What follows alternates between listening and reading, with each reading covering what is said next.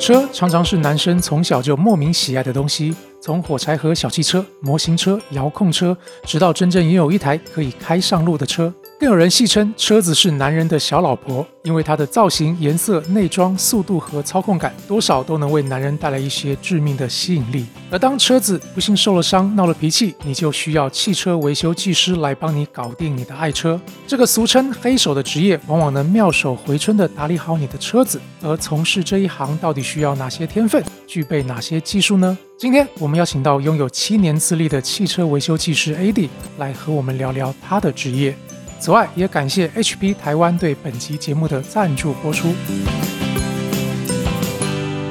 大家好，我是马克。大家好，我是新安安安。大家好，我是 AD。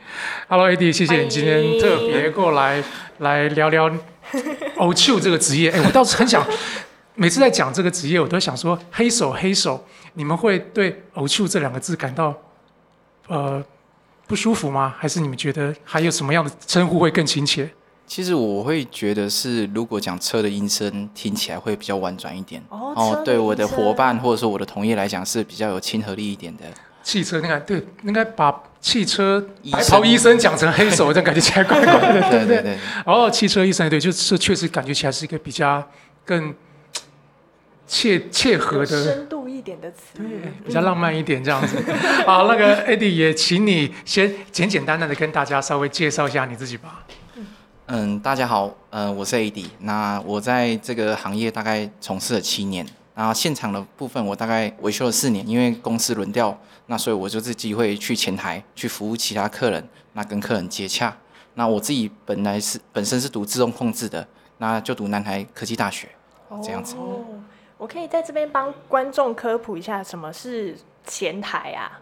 前台，内场跟外场的概念。对前台，对对前台，对对对对对柜，台招待这样子吗？就是主要是跟客人接洽的部分。哦，对对对对，那当然还是需要一些，就是你有现场的经历，不然客人在讲东，你根本不知道他的问题点在哪，所以哪里。今天你也做过很多年的，就是有几年的维修经验，对对然后现在也有对对对对几年的直接面对客人的经验。沟通的桥梁，对对对对对对哦对对，那既然今天采访到 AD，那真的是 比较全面啊、都可以知道很多的各式各样的细节。好，在这这个访问之前，我想一个简单的快问快答了。好，这快答只是一个暖场用的。那我会同事们准备了十个题目，要我先来问问看你，那就直接照感觉立刻反应跟我们大家说说。好，那我想先开始喽。第一题，呃，这个工作的时间会很长吗？工时会很长吗？其实我讲真的是蛮长的，一般大概是八至十个小时。那其实我觉得对这个行业来讲是要有一个责任心，因为客人把这台车交给我们，就是信任我们，那我们就要在时间内去完成。对客人的信，这是我们的信用。我讲真的最实在，因为客人信任我们，所以才给我们修车。嗯，他的思考太全面，太太太全面了。我们要快问快答，他这样思考太仔细了，我怕那个。他的责任心，对，好，那我们第二题，我们要快点哦。来，刚入行的时候，一个月平均收入大概是多少？两万五，这一行竞争会很激烈吗？很激烈，维修厂的环境是否有很多潜在的危险？还好，这一行流动率很大吗？不大，修车的人都很会开车吗？不一定。你觉得这一行黑暗面很多吗？我觉得还好，有人说不爱念书才会从事这份工作，你觉得是这样子吗？不是你有没有觉得哪种汽车的品牌最好维修？没有你觉得这世界上最需要维修的是什么？人心吧。哇，真的很深，好难修，对，真的我以为是脑袋之类的，也很需要，我也觉得，对 我觉得很需要。应该我我之前这样，我补充一下，因为其实就是因为我现在算是前台，是、我们是跟客人沟通很重要的桥梁，所以是要取得客人的信任，跟客人到底要什么，我们要去知道，所以是人心，要去知道客人的需求到到哪里我们去符合客人的需求去修这台车子。确实是。对啊，好啊，那刚刚讲到修车，那其实很明显，这就是一个要靠双手工作的职业。那请问从事这一行，你觉得是手是特别的需要很巧吗？就是有没有什么特别的特色、特别的、特别的这个专业能够从事这一行？对，我都不知道怎么讲了。常才吗？对，我在我今天，要不要拿一点酒给你？我觉得果然是那个脑子需要被维修有吗？嗯，手巧的部分吗？当然有些部分其实需要，尤其像我们讲内装的部分，因为内装都是用高级的皮革，嗯那所以相对来讲，你在施工的时候要比一般的我们的引擎的部分还更小心，因为你很不容易可能会去刮伤内装啊，就要做很多的防护，因为那都是高单价的产品，那必然手就是要比较巧一点点。可是如果你是做底盘类的，哦，那底盘类就是螺丝这么粗的一只，那相对来讲，你就只要会扭动你的扳手去去把那些东西拆起来，应该就是可以的。我可以帮观众再科普一下吗？内装有包含什么啊？内装就是我们打开里面的部分，全部吗？对啊，就是内装啊，因为音响、喇叭也对都是都是。哦我我们讲实在的，我们的冷气触控面板、嗯。方向盘，嗯。你看那不是塑胶的，就是皮革的。嗯。那如果你一没有拆好哦，譬如说你的你的工具去刮伤它，或者说没有摆放到一个合适合的位置，嗯。那去造成它的二次伤害，或者是说，嗯，你要去研究它去怎么拆解的时候，那你没有那个想法，或者说那个手劲。去说哦，去怎么钻？呃，同样东西拆的时间，每个师傅可能有长有短，嗯，可你手比较小，就会拆的比较快，那就是你的价值所在。也是看起来有时候可能你也需要很花力气，但有时候你也需要非常巧劲这样子。对对对对对对对，所以其实这工作是需很耗体力吗？体力哦，看是做你当下是做哪个部分。如果你是做底盘类的，那当然就比较耗体力了，因为轮胎重嘛。你看你要拆一颗轮胎，轮胎那么重，嗯，对，你要转底盘螺丝，随便一颗都是这么大颗，那相对来讲，今天要费的劲当然比较大。当然是因为它要去保护车子的安全，因为那是有动力的，所以它要去锁的紧，所以它当然是拆开或锁的时候又比较费劲，这是必然的。哦，但我反而觉得，如果是我，我要去修那个内装，那个很多小细节，反正我压力会更大，我就会更累。不要啦，你不要。我看这一行好像男生居多，哎，其实是，为什么呢？主要就是因为力气的关系吗？需要施力？我是觉得男生爱车居多。哦，是，我觉得因为我觉得任何的职业都要有个热情，接下来才是现实。他热情是摆前面的，对对对对我是钱，你是为了活命，活命就是你的热情啊。对对对对这很重要。可是你还是要有一个新兴趣，你才能往上开始，想要持续一直做啊。我觉得慢慢找，那是当初因为你喜欢车子，所以就是因为这个契机，你才开始从事这个行业吗。其实当然一部分是喜欢车子，那一部分就是我刚刚有提到，就是说我是读自动控制的，所以我对机械的做动是很有兴趣的。所以相对来讲，我对这方面的东西有时候上手度是比较快的。那对汽车有热情，再加上它是一个大型的机构，就是我们讲机械是大型的机构在做动，那其实相对来讲，我就觉得很有趣。然后又加上现在这个职位可以跟人互动，那刚好是算我的蛮喜欢做的事情。每天跟人在互动，去了解大家的心声，大家想要去怎么去把每一台车修好，或者是说大家呃有什么难处，或者说大家发生每个案件，协助客人。现在的前台就是类似一个和事佬，对，负责帮公司跟客人之间取到一个好的平衡点，公司有赚钱，然后我们这边客人也满意哎客人也满意，那我用我的技术去跟客人回应说，哎，这个要怎么修？那我们用什么方式修会比较好一点？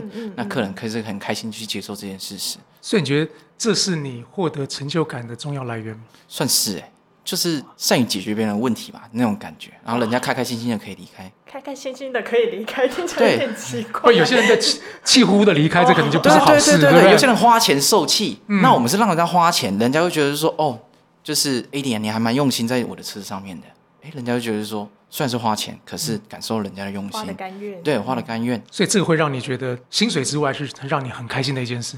对啊，因为我还蛮喜欢交朋友，这这当然也是一个题外话，对，嗯就大家会觉得就哎呀，大家很互相这样子，就除了就是除了车之外，那我们又有一个另外的一个感觉。那所以你觉得，呃，像这样子的维修技师后，呃，车子的医生，他是真的要具备跟人互动的能力吗？就是就是因为你喜欢跟人互动，但是是每一个人都这样子吗？还是你觉得他其实我要啊，因为我相信大家都是在生活，车是交通工具，算是一个很重要的一部分。你可能没有车，你没办法做很多很多事情。那对你来讲很重要。有些人为了赚钱，那有些人为了家庭，那有些人为了去就办任何事情，哦，那可能都需要车子。可是，一没有车，大家都很头痛，没有要去做自己任何事情。那你可以去帮他解决这个问题，让他去可以解决下一个问题。那这个是一个很人家会觉得其实还是很开心的。我突然觉得好像每一台车跟每一个车主背后都有一个很 动人的故事的感觉哦。对，会这样吗？对，就是你们鸡汤，其实 我其实讲真的，可能是也是在这个这个位置，也可能三年了。其实多多少少会有这种感觉，因为大家会把需求跟你讲，他会说：“哦，拜托，我真的要用车，我要载小孩子，我每天都需要这样的，对，很急。那我小孩子为了我要让他更好，所以我再让他去哪里读书？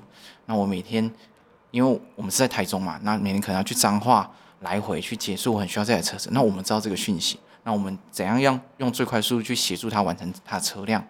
那这个我们需要如果跟客人讲的很清楚，那客人也是了解的。那这样子，他下次必然就很开心的又来给我们修车，因为我们都可以让他可以安排他的事情，对，让他车子出去也是很安全的出去，这样子。我觉得身为一个呃，在帮人家照顾车子的这份工作，他的入行，像你是从学校出来，对，那我听说有很多他是要拜师傅，他要跟着做学徒开始。那现在还会是这样子吗？其实我讲真的，在这个行业，当然还是有一些我们男生讲的学长学弟制。嗯，那当然，你如果越谦虚，人家肯定想要越教你的一定是越多。那你越肯学，人家也是想教你的更多。那重点就是你要花时间嘛。所以能够更快速的上手，也真的跟你会不会做人，或是你其实很很重要大的关系。对，所以你讲说师徒关系还是怎样？呃，我之前在一个视频有看到一个，就是大陆的，就是说他们说他们在，譬如说大陆比较像我们以前台湾，一年工作是没有任何薪水，修车过年还要包红包给给自己的老板。给老师，嗯我们听了学习，我们台湾，我就觉得说，哇，天哪，我们太幸福了那种感觉。嗯，嗯，这是真实的案例哦，这是真实的案例。他们说他们是这样子啊，然后只有给他们打火这样子而已，给他住的地方。可是你过年你一定要帮我包给老板，就是你的师傅，那他才会在愿意在这个新的年度，他再继续教你。哦我没有钱可以包给你，不要看我。哦，所以我觉得好像是不是很多的这一行，它的技术其实是靠经验传承，是教科书上不容易学到的。其实是，哦，就是这一行，你刚刚讲说工作时间很长，那嗯它跟一般的行业，你们应应该是是上班时间是怎么算呢？时数是怎么，通常都是怎么样安排呢？原则上我们是八点半到十二点半，那一点半到五点半，然后接下来就是六点半之后就开始加班，就还有加班的时间。哦对，那加班可能到八点，对，八点至九点结束这样子。对，因为我看到通常像呃车子坏掉是二十四小时都会坏掉，对，那很多的呃修车行或维修店，他们都会开到很晚，难道他们不是排班吗？其实都是算是加班这样子哦。其实不一定诶，因为每一间的公司它的他们的制度其实都不一样。那我们的公司是比较偏向是这个方式，就比较像上班族这样子。嗯，要看情对况。对对对对对。所以就放假的话，就自己安排，我们是周休二日？呃，我们是比较偏向是说，你呃你有事情你提前讲，然后大家技师互相帮忙去协助你的车辆。那那这样子你也休得到假，我们也休得到假。那这样子大家是比较乐于在工作上面，嗯，累是累，可是该休息有休息的时间。这样的，这样的，嗯，那你观察你们这一行，你觉得他最辛苦的点会在哪里？最辛苦的点哦，我觉得就是其实刚刚有讲到，就是工时这个工时对，，那还有就是说技术这个，你到底是不是可以学得快与慢，其实跟你的就是反应其实有有一定的关系。嗯，对，像我，我也不知道有一天我突然变接待，可能公司觉得我适合当接待吧。你是你要是演而优则导，你是因为修得好而成接待吗？还是 我也不知道啊，因为我就觉得顺顺的，可能我讲比较是，可能我比较有责任心，客人跟我讲什么，我就是会在时间内去，或者是说该回复的回复，该时间内该完成的完成，或者说这个其实很重要。嗯就像你们大大家其实都一样，就是说修车，如果呃你交给一个没有责任心的人，你的心也是悬在那边，那这样子对我们来讲，你在整整个车怎么修都是不顺的，因为客人会对你打一个很大的问号。所以你会用什么样的方式来赢得客人对你的信任？因为我真的觉得，我觉得是积，极吧，这跟责任，这这就这两个。嗯，对，而且很多人会会认你，对不对？因为当当一个车主信任你之后，当然啊，当然啊，当然啊，当然啊，还有良好的沟通啊，就是我刚刚讲的，就是心，就是心灵的部分，就是说你怎么让让他知道说，哦，你这次修了什么，为什么要花这么多的时间？那为什么会造成这些的故障？如果你用很简易式的去跟客人讲，那其实客人就可以了解说，嗯你到底是哪些地方受伤，或者说哪些地方坏掉。那有些客人是他花什么钱，他根本不知道，嗯嗯嗯嗯，然后即使打来说啊，你这个坏掉，哦好，啊你你也不能讲什么，下去你就说那也只能修啊。对 客人很无奈说那也只能修啊，不然不能开怎么办？那如果你有跟客人去解释说，哎，你这次问题可能是什么造成的哦，或者说那我们再观察看看还是怎样？其实在这个很多次沟通方面，客人其实会赢得一个很大的信任，那客人就会觉得说，哎，是不是我下次再找你，那其实你都会帮我服务那么好，那这样子其实基本上我车子丢给你就不会有很大的问题。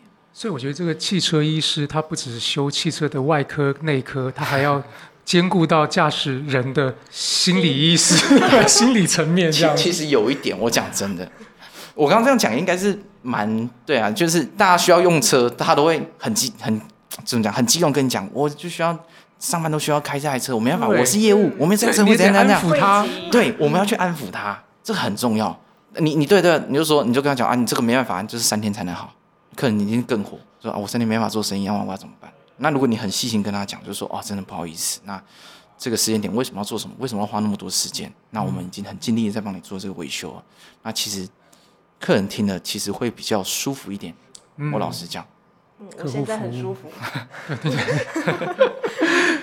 在做这一行的时候，其实我们的印象为什么都叫他偶去偶去？因为他会弄脏手嘛，对不对？就感觉起来室内会比较容容易呃脏兮兮的。那大家对这一行的刻板印象，就是它并不是一个光鲜亮丽的工作。那你在从事这一行的时候，你你有因为这样子的刻板印象，是有感受到什么呃不愉快的事，或是不一样人家对待你的眼光吗？其实我讲，大家对这个黑手的印象其实真的很不好。大家都觉得说，整个身身体好像进去车子底盘出来就是整身黑兮兮的。嗯，从我们以前看的电视啊，或者说我们得到的资讯啊，你修车就是黑手，所以其实比较偏向不友善的。所以我才说，刚一开始我讲，如果是你讲是车的医生，其实我们听起来是会比较舒服。了解，因为其实我觉得这也真的，我这样听下来，它也是一个非常专业的一技之长。真的，大家也要也要知道，对，要尊重每一个行业、每一个 每一个专业。其实不要因为人家好像脏兮兮的，你就觉得哎，这个是一个不让人喜欢的工作。但事实上，我觉得正因为这样子，所以我们才更需要尊敬他们，因为他们牺牲的相较起来比我们是大的多了。对啊，其实我看这几年台湾在一些国际的技能竞赛里面都有蛮好的成绩哦。那你觉得这样子的翻转对你们这个行业的印象会有好的帮助吗？因为我觉得我这样看起来，我都觉得，哎，我们我们的技术在国际间得到了很多的肯定。那你们是怎么看待这样子的事呢？嗯，这这个东西，因为我不是读本科系，所以我比较不是说很了解。但当然是对，在我们的技职体系，在我们的整个在世界啊，也有得了一些名次的部分。可是其实我讲比较实际的点是，嗯，这方面还是太少人去修车，这个这个这个事情也还是太少人去做。所以对发展来讲，有些人其实是得到了奖，后来放弃，因为就像你们讲了，你说大家都说你是黑手，然后你自然而然就会觉得说，哈，我是黑手，那这样我对未来是不是就没有有希望也变没希望了？有点难过哎，对啊可惜。我这样听起来都觉得我们我们虽然我们都觉得我们被那个客户压榨的很惨，被打压的很惨，都不受不受重视，但是我觉得好像 其实跟我们有相同痛苦的还更多，而且可能也更刻板印象更糟糕，对不对？刚刚讲到 O 2其实这是一直我突然想到我很想问的一个问题哦，就是手常常要接触这些油腻腻的呃这些零件啊，这些这些油渍啊，你是怎么清洗你的手呢？或是你的衣服要怎么清洗的干净呢？因为我真的觉得平常我们自己呃沾脏了、弄得弄弄油了，其实我们都不知道怎么样把手弄得很干净。你们有什么特别的诀窍吗？嗯，其实讲比较直接，衣服当然不是我洗的，对，所以这个我可能没办法回答你。可是手的部分，其实现在的呃现在的洗手，我们都是这样用洗手膏。那其实有嗯护手的洗手膏，哦还有到橘香的洗手膏。还有香洗，对洗出来的手 手是香的，而且有滋润的作用。哇，滋润的作用。以前的传统洗手膏洗洗起来是很干、哦很涩，为了要洗干净。对，为了要脱油。那现在已经就是科技对，一直进步嘛。那那那现在已经有发展到就是护手的洗手膏了。其实这个问题其实也比较少，也不严重了，对不对？就其实也对对对好也好清理了这样子对对对对。而且现在也有手套，以前现在很多技师修车是我们都是戴手套的，嗯，所以你手套脱下来，你手也是干净的。所以现在真的不要说黑手了，其实他们的手可能都比我们还。有柑橘香，那这样除了早期是会容易身上脏兮兮的，你还有观察到什么样的职业伤害吗？针对这一行？我觉得应该是腰吧，嗯，因为我们在底修理底盘的时候，或者是说在搬重物的时候，嗯。其实最需要就是腰。你在出力的时候，车子顶起来，可是也是腰在出力，因为我们身体要扭转嘛，嗯。所以腰自然而然会承受比其他部位比较多的力量。这一行也是很需要靠腰的。是靠腰，对。对对。是。那那所以这一行有年纪很大的这个汽车医生吗？因为你说腰，那会他是不是会他做做没有办法做到太年长呢？呃，年长之后，其实大家都是类似转为技术长，就去指导下面人做事为主，哦所以就是其实，呃，这个就不靠腰了，靠经验。对 其实其实维维修这个行业，就汽车维修这个行业，就是你一直增进你的经验，然后你到一个阶段，你就是去教别人怎么修车，嗯然后这样一直传承下去。哎那有没有真的遇到过没有办法解决的问题？就是那个真的实在是太难修了，它超出了你们的范围。可能一定会，因为没真的没那么厉害，没有人没有人是对万能的能的，嗯因为品牌那么多种，你没办法每一种车都精通。嗯那相对来讲，就是说你可能要去寻找同行的协助。所以要怎么精进呢？就是假设说对很多车子会一直不断的推陈出新，那对这个型型号的车你们也可能之前没修过，那对，这一行要增进这些知识该怎么做呢？其实就是你可能要，当然是第一个，我就讲你还是要稍微有热情啊，不然嗯，书一翻出来，你可能先睡着。对，所以还是要看很多书的，不容易对的。对对对，你可能还是要看一些，别也不要讲书啊，杂志，或者是说哦新的就是新的技术、新的科技，那不然就是公司可能会安排上一些课程，去提升自己的实力。不然，其实我讲真的，很多人现在客人也越来越厉害，客人也可能考倒你。嗯，真的，客人做的功课说不定还比你多，客人会先考你，试试看你到底会不会，我再决定来给你修不修。我还要接受考验呢。对啊，因为现在其实很多人自己去研究，有些人是对他可能本行没兴趣，嗯可是他对车子很有兴趣，嗯他就翻他的书籍，他很爱这个车，他所以他买了这台车，所以你是骗不了他的。对，因为他他也是个爱车的人嘛，对对啊，对啊，对啊，就。当小老婆在爱的，所以他可能也比你还了解。然后可能就是正宫啊，这么爱。那你有遇过什么样让你印象很深刻的特别的客人吗？特别的客人哦，是怎样怎样特别的客人？那也许他就是要求特别多，或是他真的满口这个这个汽车精，比你比你还了解。我有遇过客人逼很紧，逼很紧，就是早上来看一次车，下午来看一次车，他每天就是要时时刻刻报告进度进度给他。哇，他他，所以他真的是把那台车当老，婆在看待。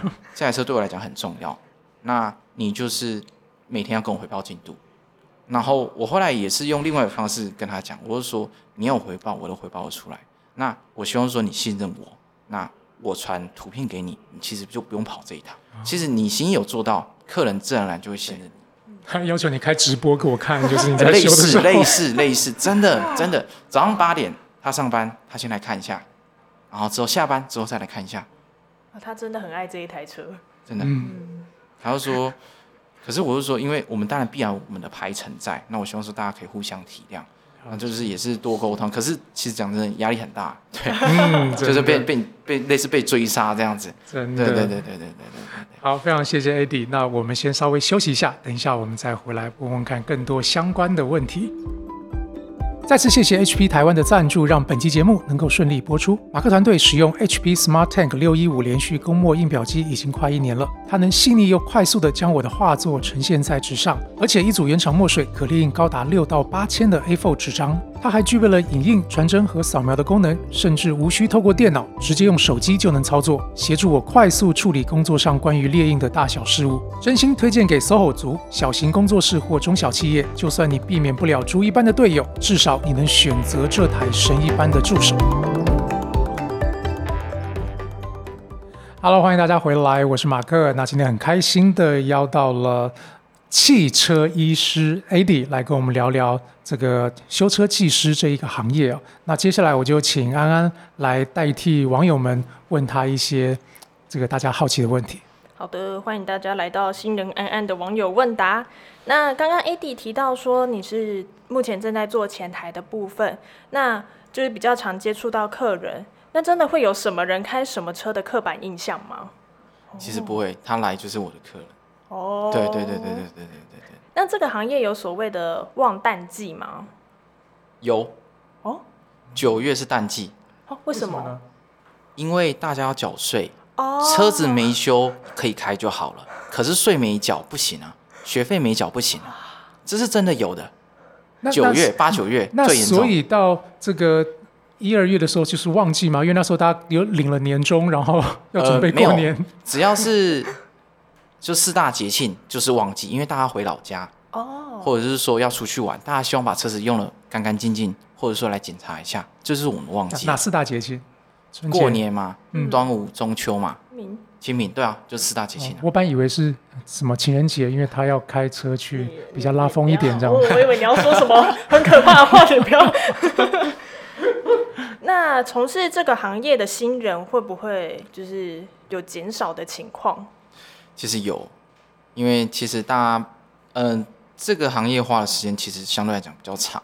那其实相对来讲，现在的就是年轻人愿意投入的其实越来越少，这是这是必然的。嗯，对，就是大家不想要，大家也希望是做轻松一点，然后可以领一样的钱。可是这个需要去经验的累积，才有办法往前走。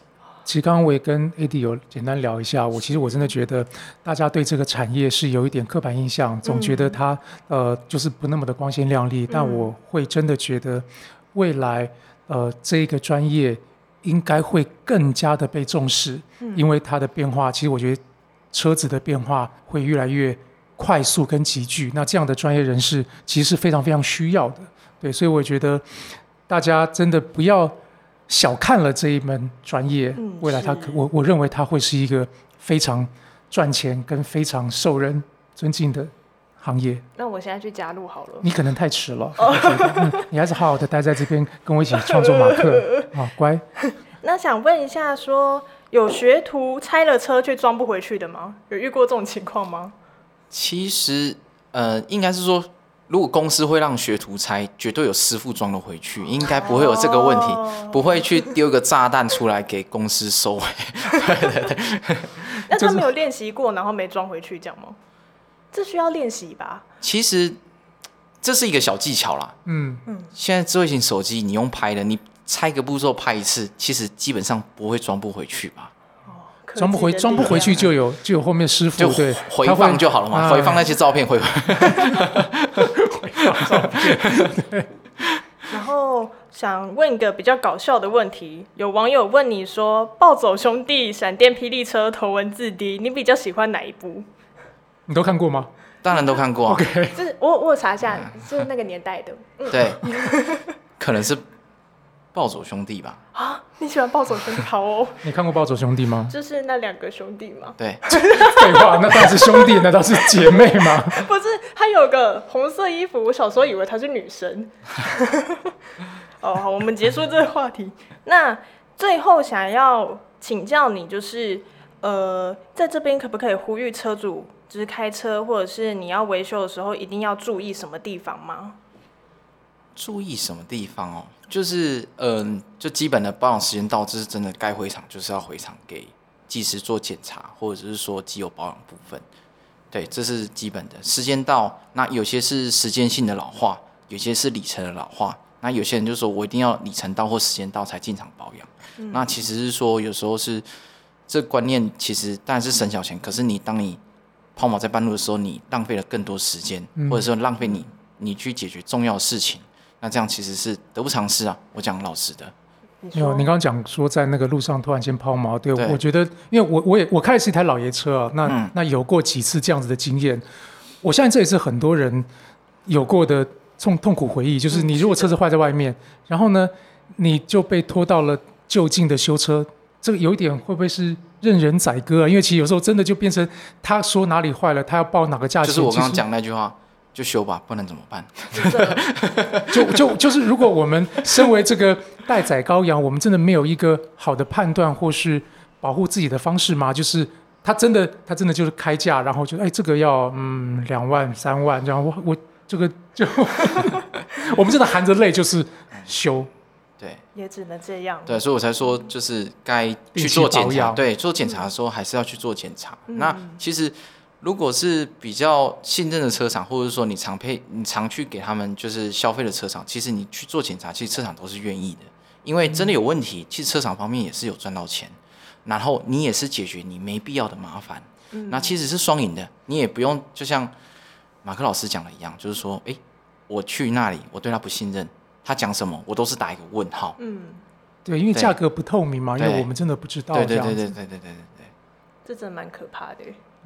对，所以每次真的我只我就是因为有过几次经验，我就会定期小期时候有阴影。保养。你也有是？有我爸有一次开车在高速公路上抛锚，然后我们家就被载到那个不知道是哪个县市的修车厂，然后我就我爸妈就很紧张，不知道该怎么办。听说花了很贵，嗯，但我在旁边吃饭，我很心安理得，所以就安安了嘛，就是对变成你的。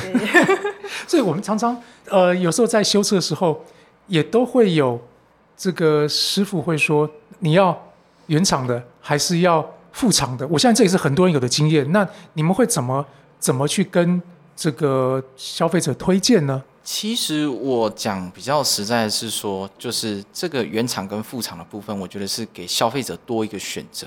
那其实，在市现在市面上大的品牌，就不管是原厂、原厂以外的副厂，嗯那其实基本上是说，他敢贩售了，代表是说它的品质跟它的产品基本上应该是没有问题的。嗯，因为如果有问题，早现在的资讯这么公开，那个东西早就被大家检举出来，或者是说大被大家投诉，嗯，或者是上多媒体去宣传，嗯说你的东西多不好，还是这样。所以其实各厂下各各厂家其实也很怕这个事情会发生，所以他们敢，我觉得敢贩售出来的东西，其实其实应该都有基本的水准在。那那就你的经验，大部分的客人他们会选择原厂还是选择副厂呢？还是是什么样的状况下会左右他们的选择？其实这是，一我觉得这是一个市场的自由的竞争啊。那客人会选原厂的，一定会有；选嗯副厂的一定会有。有些人就是说我就是要原厂的，他开起来才会心安理得这样子。我对我早期是这样，就是当我的车看起来还是很厉害的时候，那时候我都是用，很新的时候。对，对，那副厂的时候，我讲比较实在的是说，年纪比较大的车子，那它的产值可能没那么多了，那他可能需要用一些副厂件来维修，那客人可能他也没那么多钱，那他如果有另外一条路可以选择，去把他的车子维修好，那这样子我觉得是很好的一件事情啊。对啊，那客人可以花少的钱去把他车子维修好，或者是说有些人不在意，譬如说我们我们讲的外观件，他是做生意的，他只要这台车可以开，外面一个样子这样就好了。那这样子他不用去在意外表的副厂件或者是原厂件啊，他只要可以开，他这台车他是要做生意的，不是开出去给大家看的。那我觉得给消费者有时候多一个选择，并不是不好的。其实也是，我从开始骑机车开始了，其实每次去修车的时候都会被问到这个问题，然后，然后呢，我好像大部分就会听听那个价钱，我就非常这个勇敢的就我就用副厂的。不过有时候我也觉得，好像这确实是给大家一个多一个的选择，就是你的车子够那个价值，或是其实你也觉得呃你也花得起这个钱，你就选择原厂吧。用起来其实确实当然有它的呃优势在。那像我，你知道我之前我的车子就是故障了，嗯，然 后那个好像很长。我我这台车子要卖掉，就是他修车的钱，就是他报的那个修原厂的钱，可能就是大概是我车子的几分之几的价钱，你知道，就是他已经超越了。卖卖去回收还是？哎，对对对对，就是我换，我就卖去回收的价钱，然后但是我说那时候机车啦，就是我就说我要去这个卖给回收的钱，可能还不够你做回来付。对付这一个 这个零件的费用，对啊，所以我觉得这也是一个好好特别的地方了。所以就你观察到这样子比例有多少呢？就是我讲一下，就是其实我要夸奖一下台湾人，其实大部分大家是有人情味跟惜福的，所以对呃一些年长者来讲，他觉得他车可以开，能修就修吧，因为他这台车跟我可能一起奋斗的，嗯，或者说我爸爸留给我的，啊，或者是说我觉得这台车就是我当年最爱的一台车子，我就是要开这台车。那有时候给消费者多一个选择，并没有不好，尤其就是我讲的这这三种真的是最多的，就是说他车很老了，可能原厂已经不供应零件了，或者说等待时间要比较长。那其实对，连原厂都没有零件了。有些会这有些会停产，它可能每年会生产一次。嗯哼，那如果有其他的替代方案，客人就说我真的很想开这一台啊，可是就缺那个零件。或者有些有些零件可能你还从国外调，对不对对对对对，等待时间可能比较长。譬如说，最最近的议题可能大家比较火红，知道晶片问题嗯嗯哼，嗯啊，零件没有晶片。对，嗯，好，那如果有多一个选择，至少我车可以开吧？我多花钱，我车少车还可以开。好，我要买原厂，我原厂副厂都买可以吧？嗯哼，我等原厂来，我再换原厂上去。诶也有客人这样子哦。哦，对啊，他就是我要装原厂，可是我现在还是要开啊。那我先装副厂的，啊，大不了我再花钱把它换掉就好了。就是有个有个弹性这样子。对对对对对对对，因为你你改不了这个世界的任何的变化啊。那我们用给消费者多一个选择，那去去把这件事情处理好，我相信消费者也是开心的。嗯，好像是，其实以我这种贪小便宜的消费者来说，有比较多的选择，对我们来说真的好像更更加好一些。好吧，最后其实呃，我也一直很好奇哦，就是这个产业从早期的呃像是油车，后来到油电混合，到现在可能呃电动车会是一个趋势。那你怎么看待这一行未来的变化呢？其实我讲电动车，我们现在以我们现在我们了解的啦，对，但当然是我们没有了解到很深。可是它必然是油车是有内燃机，它产生的热量，所以它的有些的橡皮、橡胶老化，就是需要做更换的。嗯可是电动车它是马达，嗯那马达它产生的热量是比较低的，所以耗材来讲，相对来讲一定是有差别的。嗯，对，那你耗材有差别，你的车子寿命可能就比较长。嗯对那当然是因为现在可能才在这可能五至八年的变化，我们还不能看的，还没有一个长期下去看。可是目前我们看到其实是这样子，那它的构造更简单，因为一颗引擎构造很复杂，那电动车就是马达、电池，它构造更简单，嗯所以构造更简单，不外乎问题就是越少嘛。嗯，那问题越少，其实这让消费者的问题也就是越少嘛。那这样子，大家接受度可能就会变比较高。我没有想过哎，对啊，对，我其实我也没想到，原来它的它的耗材会跟你的引擎的温度有关系有关系。对，对，因为汽车的工作温度是很高的，那电动车工作温度是偏向低的，它只要散热电池跟马达就好了。哦，好少哦，但它里面有很多些电子零那件，个是不用，那是不用。就是内燃机，它是内燃嘛，这不然它它一定就是产生热量是比较高的，不然它不会叫内燃机。那所以你觉得，如果未来电动车它普及了，那它对呃你们的影响会有多大呢？这个真的是还不知道，因为时间性还没到，对，要以一个区间 时间，对对对对对对，了解，好啊。那最后想问问，呃，如果今天你要给想从事这一行的年轻朋友们一些建议，就是你你会怎么样给他们一些呃打一些预防针，或者给一些鼓励呢？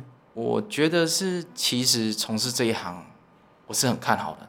我跟我的伙伴，就是我的所有同事讲，就是说，我也选择这条路，你们也选择这条路。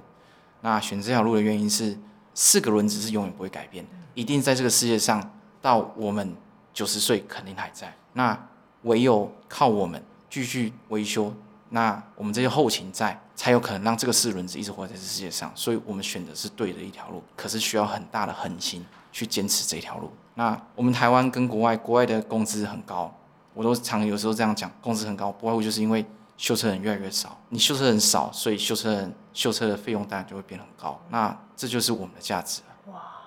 我都要流泪物以，稀为贵我。好感动哦。不过我真的我也我自己也就刚刚也提到说，我也觉得这个产业其实是很需要更多的新血轮加入，而且我也一样很看好这个这个产业，因为它的变化眼看见就会，它有会即将有很大的变化发生。但我觉得这变化一发生，它就产生了很多新的机会跟契机。那如果你在这个时候能够掌握住这个机会，我相信未来这个工作一定是非常精彩可期的。好，今天非常谢谢 AD 到我们现场来跟我们聊聊汽车医生这个工作。哇，对，那呃，希望以后大家在面对这个行业的时候，也能有一些更不一样的看法，或是彼此给更多的尊重跟信任。OK，今天非常谢谢大家，也谢谢 AD，拜拜。拜拜。谢谢。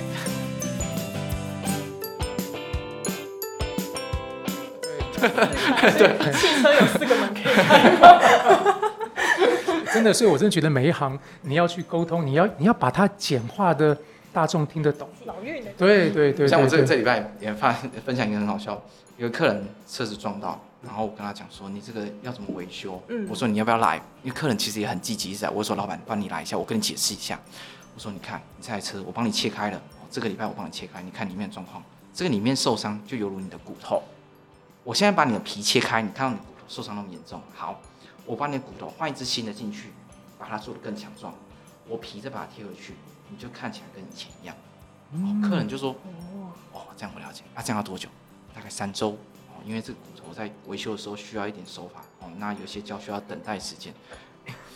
他就能接受。对啊，我的骨头要长好，我三周就能长好。对，哇，很有道理耶，连石膏都不用打。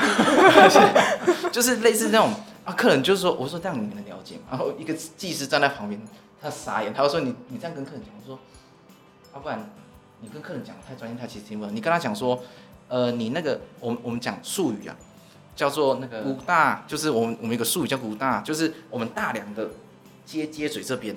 你跟客人讲说，啊，你这五大派你哦，啊，你这我跟你讲，这下修足久的，哎、这无要紧，还有人家讲，人家人就说。客人也只能讲好而已。可是如果你看客人来，嗯我们跟客人去解释，就说嗯啊这个东西怎样，诶客人就是这样子，那花那么久的时间，合理。值得，合理我觉得信任度就这样子来的。对对对对对对。最好学学，就是以后我们要跟客户那个提案的时候，其实我们要试着说他们懂的话，这样子。嗯加油，因为我不会碰到。你要加油哦。